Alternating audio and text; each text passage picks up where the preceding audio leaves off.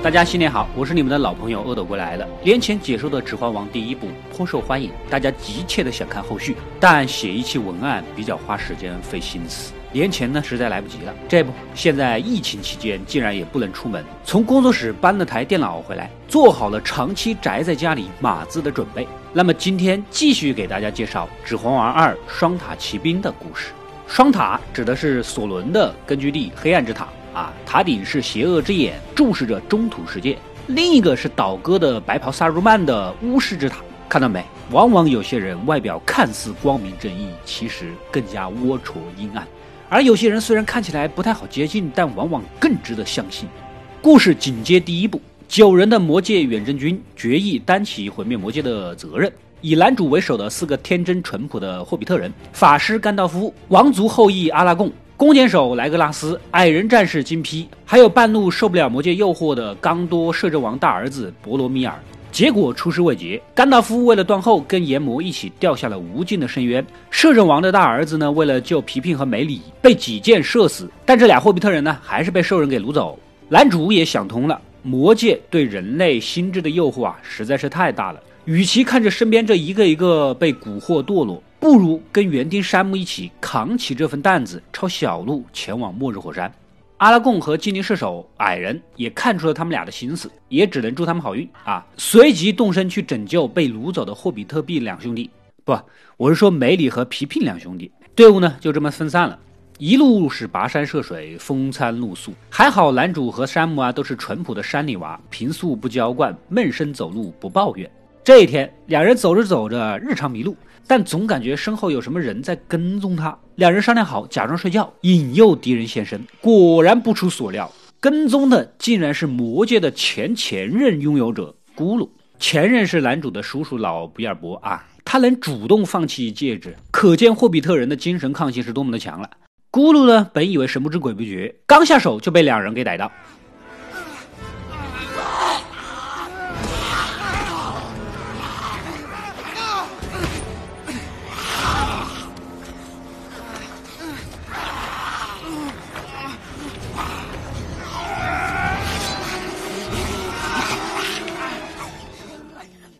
怪物咕噜原本也是霍比特人，被魔界侵蚀了五百年的心智，又在前段时间被索伦的爪牙一番惨无人道的调教折磨，多种原因之下呢，成了人格分裂患者，内心的单纯人格上线，一番求饶哀嚎，男主呢也动了恻隐之心。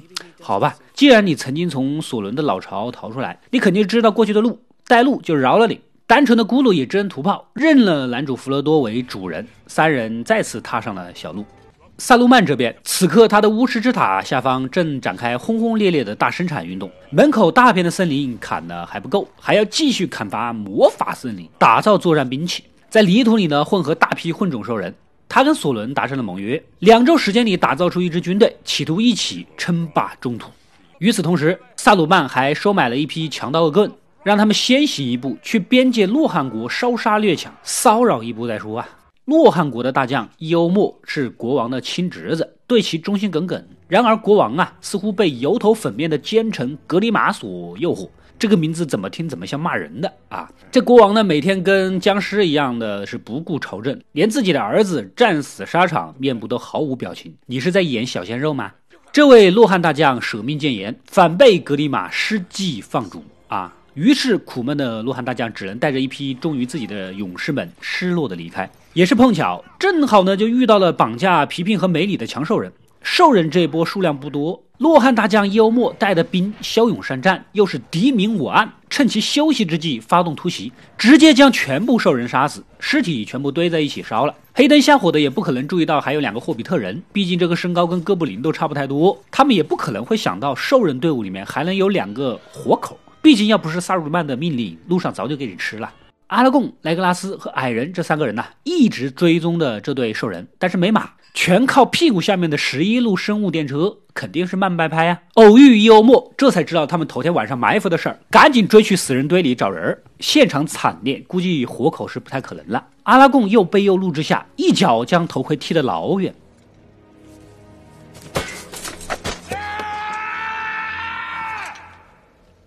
这里要多说一句了，阿拉贡的扮演者维果莫特森真的是太用力踢断了自己的两根脚趾啊，所以才会出现如此生动的喊叫。隔着屏幕我都倒吸一口凉气，正值痛苦。哎，似乎有人逃进旁边法贡森林的痕迹，莫非是皮皮和梅里？于是两人抱着侥幸的心理进去寻找。法贡森林是树人的领地，树人又是整个世界最古老的生物，所以一般人对这片森林有着敬畏之心，是不会乱入的。这两位兄弟啊，还真是逃了进来。后面一个兽人追杀，就在关键时刻，巨大的脚从天而降，将兽人来了个降维打击。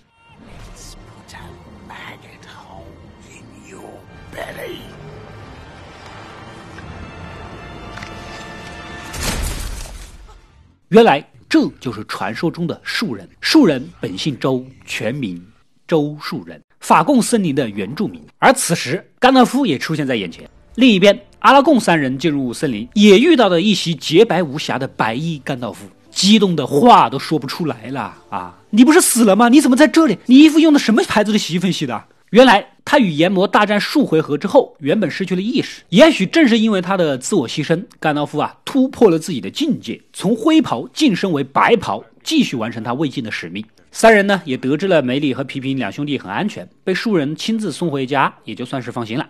接下来，四人决定一起前往洛汗国，提醒他们做好防御准备，加入未来与索伦的大战。来到男主弗罗多这边，每过一天，离魔多就更近一步。一路是跋山涉水，魔都的黑门终于出现在眼前，可沿途号角声震天响啊！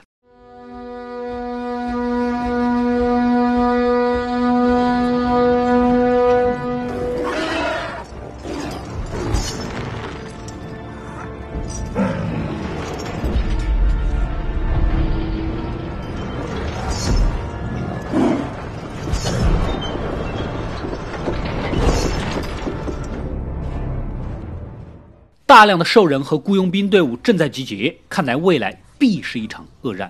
要想到达末日火山，必须穿过黑门。两人着急进去，还差点被兽人发现。幸好之前的精灵女王给了披风，似乎有适应环境的能力。两人躲在披风下，没被抓着。走大门肯定是不现实了。怪物咕噜提议有条小道可以绕过去，那还等什么？走着。两人没想到抄小道也能遇到索伦收买的队伍。就在此时，一群伏兵出击，跟雇佣兵干了起来。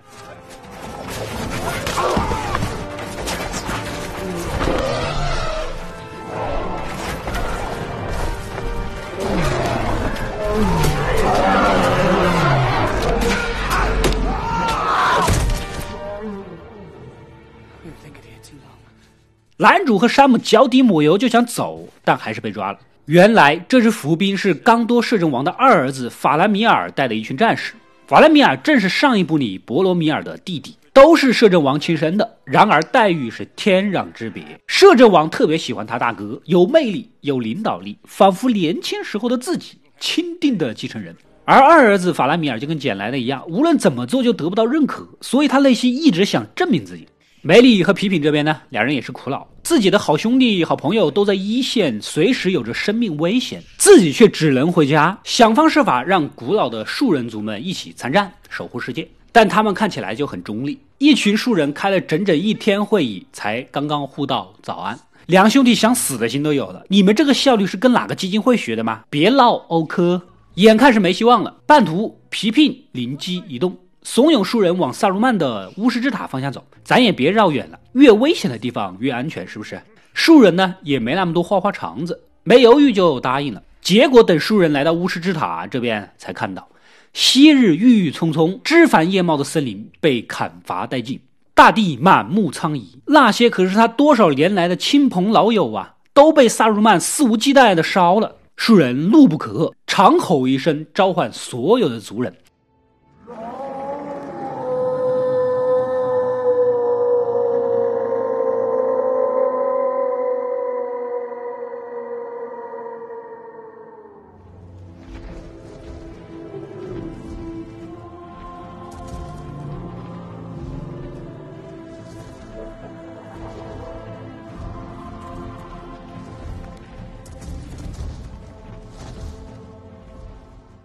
身后丛林哗哗作响，交相呼应，走出许多的树人。显然，他们早已经忍无可忍，只等待那声振臂召唤，让萨鲁曼血债血偿。这边轻装急行的甘道夫四人来到洛汗王城，但是国王西欧顿现在是迷糊状态，老眼昏花，神志不清。他的侄女伊欧文，也就是罗汉大将伊欧莫的妹妹了，是位坚强勇敢的姑娘。面对大权旁落，而格里玛又垂涎伊欧文的美色，既要应付小人，又要照顾叔叔，疲于应对啊。幸好甘道夫一行人来了，一看就知道是怎么回事儿。只见甘道夫来到洛汗国王的面前，轻念咒语。一起画个龙，在你右边画一道彩虹，走起！直接就把附体的萨鲁曼给怼了回去。萨鲁曼这才看到甘道夫不仅没有死，还晋级了，衣服还比自己白，自己都不好意思再叫白袍巫师了。洛汗国王顿时恢复了意识，原本手起刀落想要杀死格里玛。被阿拉贡给拉住了，算了，留你的小命给萨鲁曼带话去吧。接下来便是整顿军队，保卫人民。然而现实也摆在眼前，洛汗铁骑虽然战斗力不俗，无奈这个王城的数量不多，加上被蛊惑的这些年国力一蹶不振，大战邪恶势力是有心无力呀。远大的理想就算了，我还是好好的保护我的臣民吧。于是下令所有人一起转移到峡口要塞圣盔谷，那里易守难攻，谷内有大厅可以保全人民的安全。谷口外围是岩石城墙，曾数次保洛汗王国，号称永不陷落啊！不去那里去哪里呢？甘道夫一想，也是的，你们先去，我呢去寻求支援，重新召集那些被打散的洛汗国勇士们啊！就跟阿拉贡约好五天的期限，大伙就这么出发了。洛汗国王带着这老老少少的大队伍，走的也没法快。萨鲁曼能放过此等好机会？果断派出了狼骑兵伏击。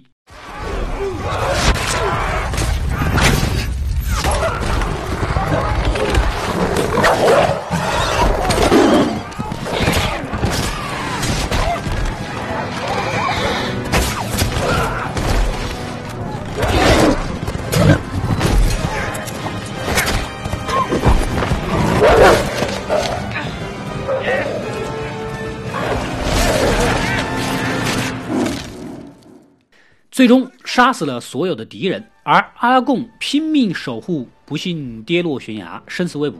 洛汗国王的侄女伊欧文呐，那就一个伤心。他早就喜欢上了阿拉贡，不过他还不知道阿拉贡有了女朋友，还是个貌若天仙的精灵公主。纵使伊欧文超人的美貌，但在精灵公主的面前还是相形见绌的。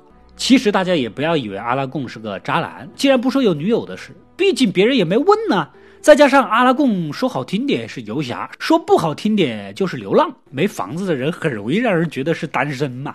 幸好，就如每一个掉入悬崖的主角，绝对不会死，说不定还能捡一本武功秘籍。阿拉贡依然活了下来，还被马给驮回了圣盔谷。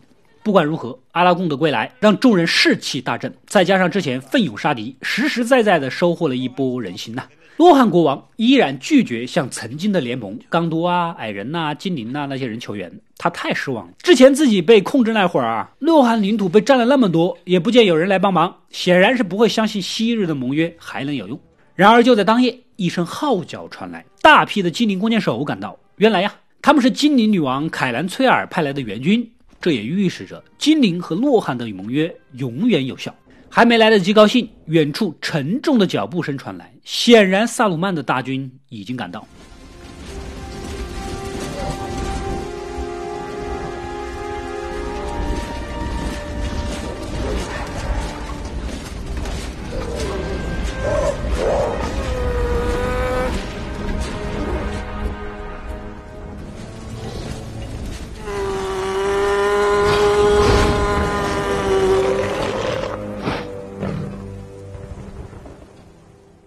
晚怕是进攻之时了，生死在此一役。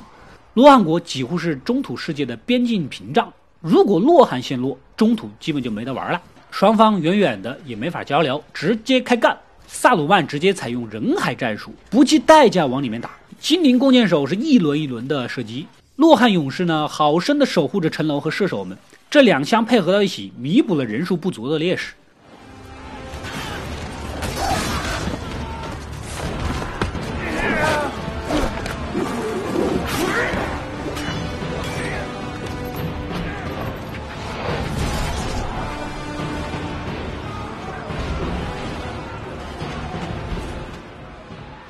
这一场攻防战是十分惨烈，不知持续了多长时间。双方你来我往，以命互搏，敌人的尸体堆满了城门。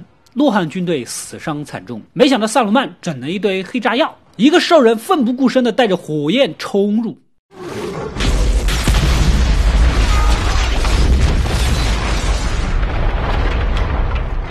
果然，城墙被炸破，无数兽人蜂拥而入。弓箭手也由阿拉贡的带领下切换近战模式，冲上去顶住缺口，双方酣战起来。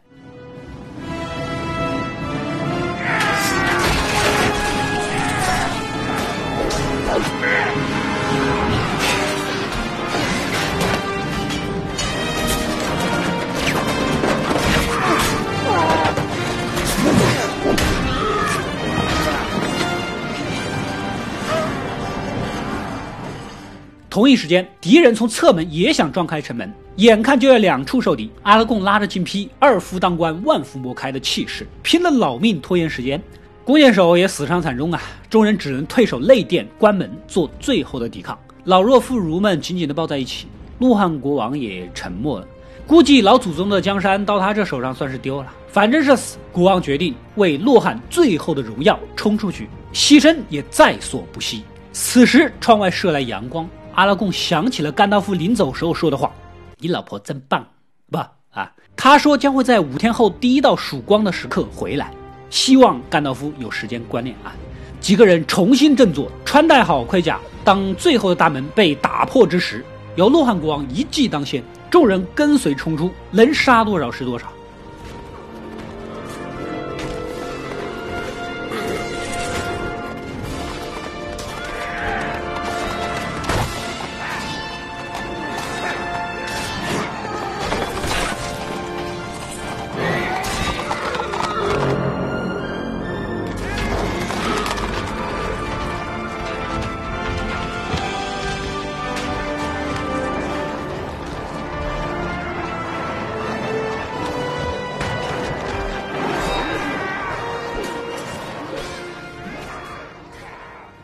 就在此时，远处山坡上出现一匹白马，一袭白衣老者，果然是甘道夫回来了。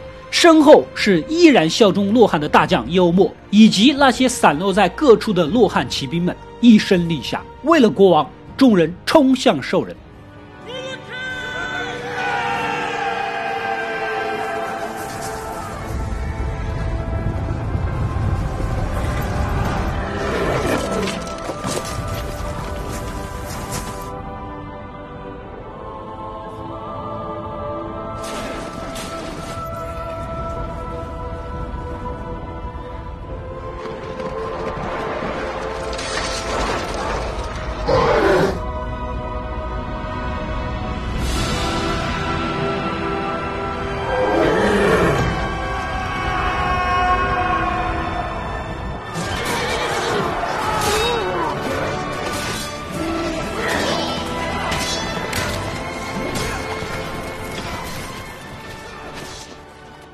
狂战士甘道夫一手法杖一手剑，人群中杀的那叫一个激烈，全然忘了自己是个法师的定位。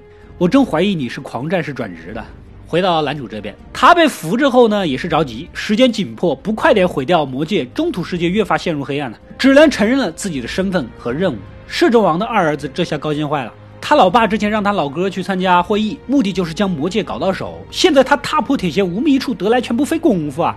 这次老爸还不对他另眼相看。詹姆急了，把他哥的死一五一十的全抖了出来。你大哥差点被魔戒给引诱，但最后一刻还是为了保护我们而死，用生命践行了自己护送并毁掉魔戒的誓言。你现在的行为对得起你大哥吗？啊！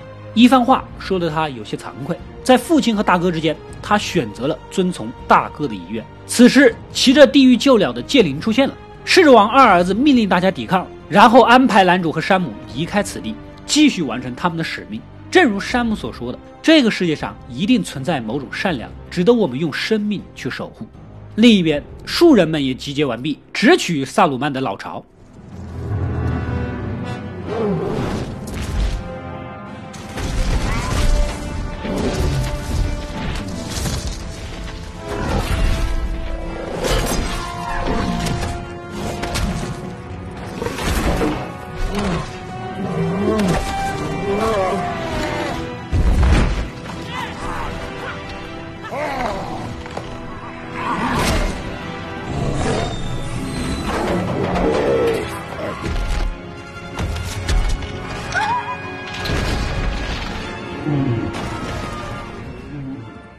最后扒开河坝，将萨鲁曼的一切尽数淹没。可怜的萨鲁曼只能在塔上眼睁睁地看着，做坏事儿迟早是要还的。甘道夫这边呢，气势大增，越战越勇。兽人眼看大势已去，作鸟兽散啊，纷纷丢盔弃甲逃走。然而逃入的地方又是古老的丛林，里面等待着他们的依然是树人族压抑已久的愤怒。至此，萨鲁曼的全部军队尽数消灭。而在男主弗罗多这边呢，他们两人被释放后，再次与怪物咕噜携手前行。虽然前路危险依旧，霍比特人天性善良淳朴，又没什么战斗力，但两人无比坚定的内心，也许才是真正最强大的武器。圣盔谷之战算是落下了帷幕，《指环王二：双塔奇兵》的故事呢，也到这里就结束了。然而，后面即将迎来索伦魔君的倾巢而出，目标对准人类最大、最古老的王城米纳斯提利斯，这也是刚多的首都。之前说过了，刚多已经一千年都没有国王了，一直都由摄政王家族代理朝政。而阿拉贡这个唯一残存的王族后裔，必须要拿回属于自己的王位，才能领导众人迎战魔王啊！就算回归王座，可早已四分五裂的昔日联盟，最后怎么才能重新联合到一起呢？米纳斯提利斯靠一己之力抵御即将到来的最后大决战，实在是悬得很。弗罗多和山姆越来越靠近索伦的大本营，那里有无数的爪牙，远处的末日火山喷薄着永不熄灭的岩浆，未来依然有更大的磨难在等待着他们。下期的故事也将更加的精彩。